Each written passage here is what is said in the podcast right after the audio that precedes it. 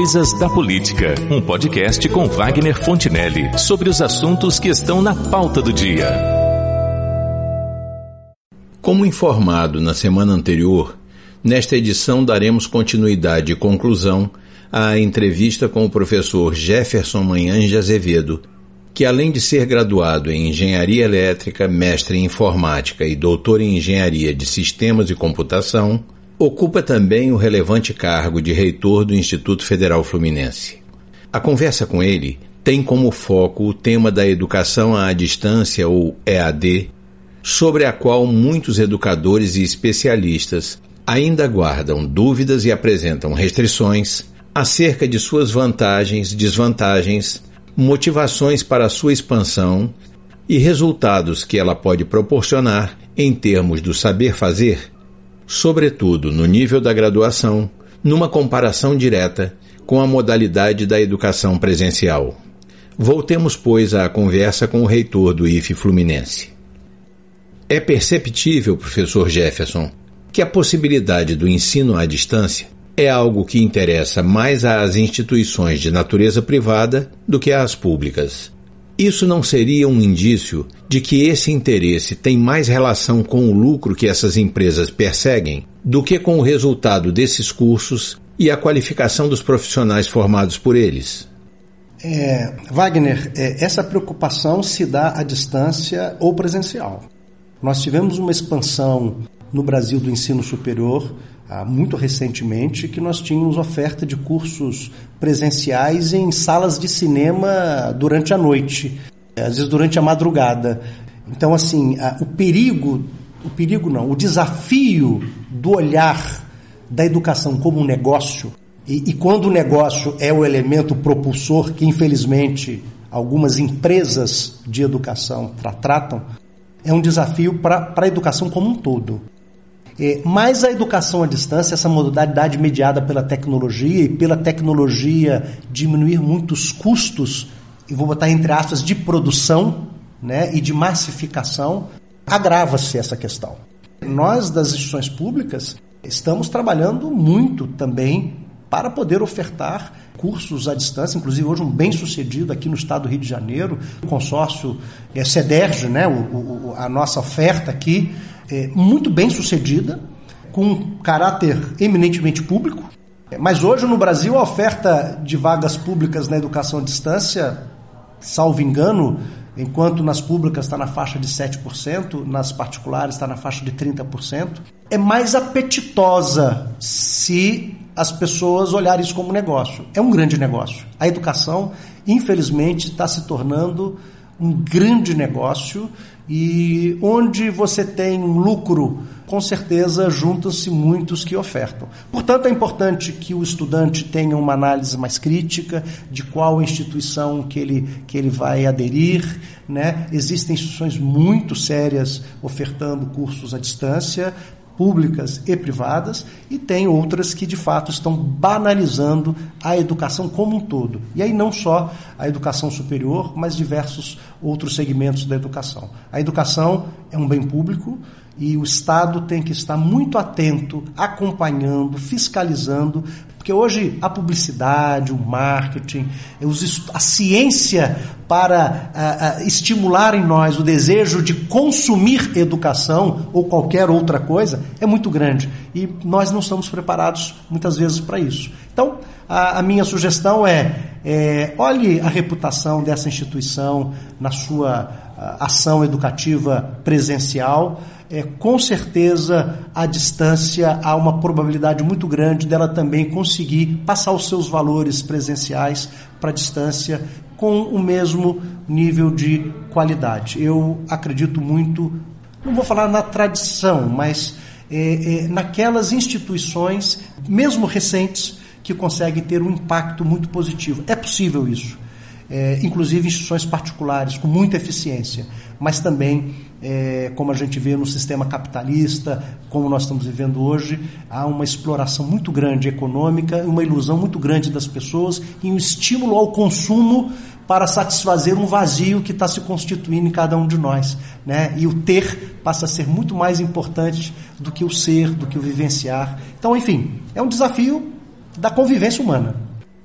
Na instituição sob sua gestão, que é o Instituto Federal Fluminense, como é que está sendo estruturado o ensino à distância? Todos os cursos têm disciplinas que são trabalhadas pelo sistema virtual? Ou existem cursos completos funcionando nessa modalidade? Só para deixar bem claro isso para quem nos acompanha.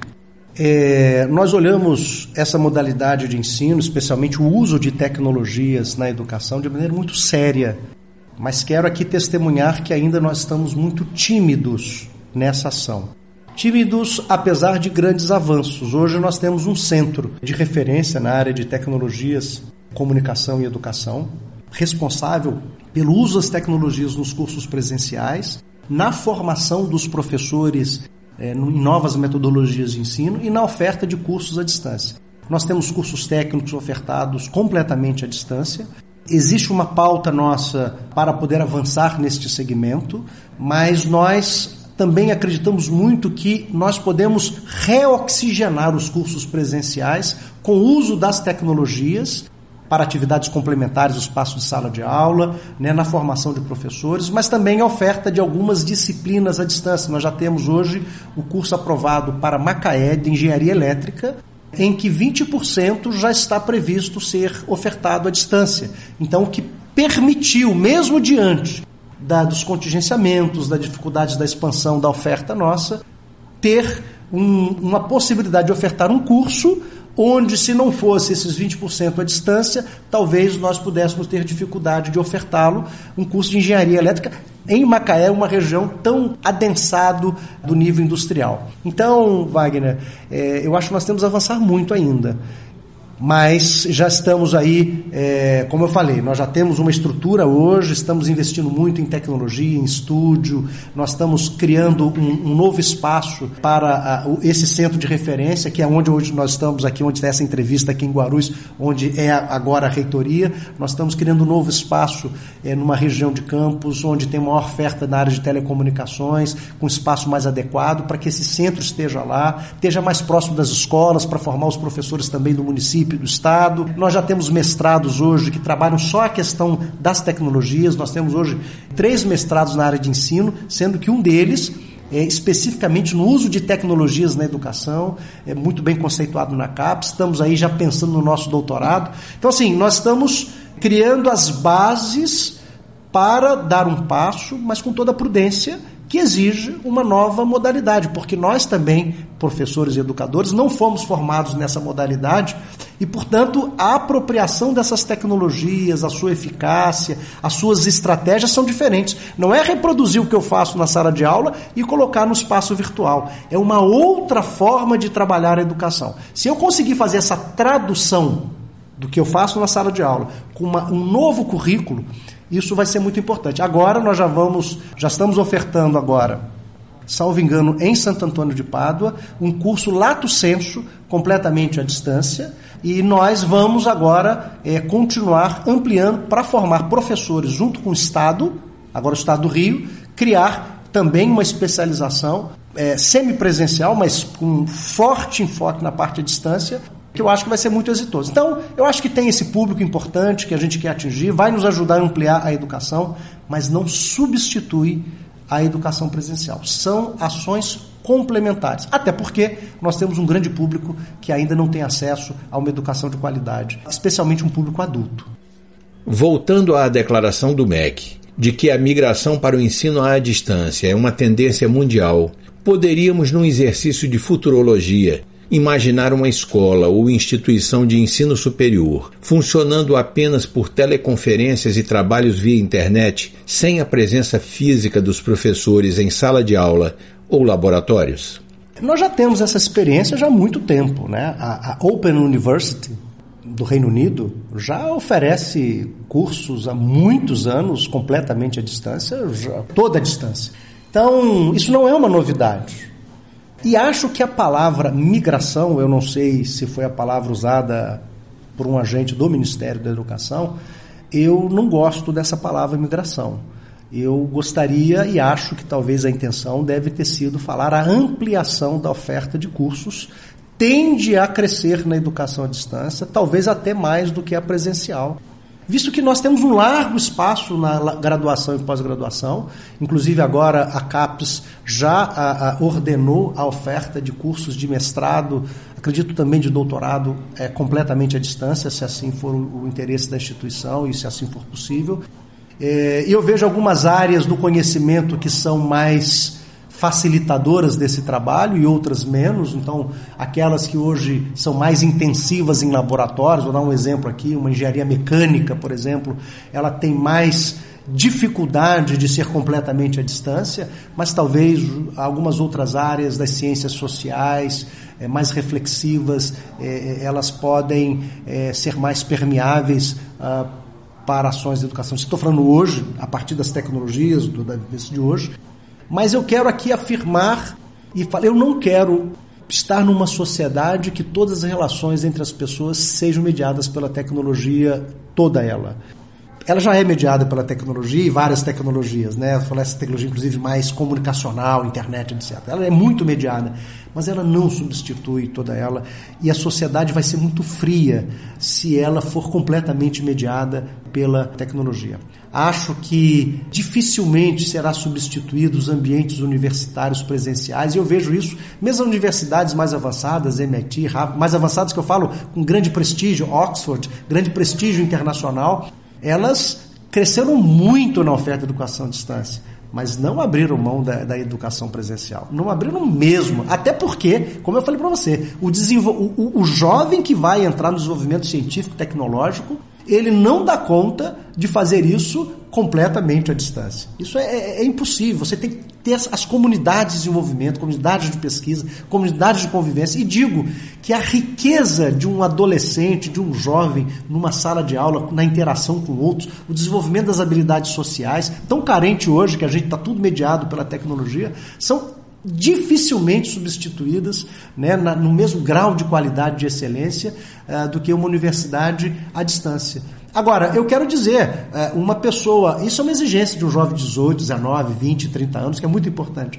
Mas uma pessoa com 40, 45, 50 anos, para ele a, a, oferta à distância talvez seja muito mais eficaz, eficiente, muito mais é, adaptada à sua realidade. Portanto, o que nós temos que entender é que nós temos um público vasto de possibilidades e que não vai haver uma migração se esse foi o, o verbo, a, a, o verbete ou a palavra utilizada acredito que não seja a intenção. Né? A gente tem que tomar muito cuidado né, com, com as palavras. Né? O que para mim vai acontecer é que a educação à distância vai é, oportunizar é, espaços hoje não oportunizados para um público que está é, sem acesso à educação presencial, e aí por diversos fatores e ao longo de toda a sua vida.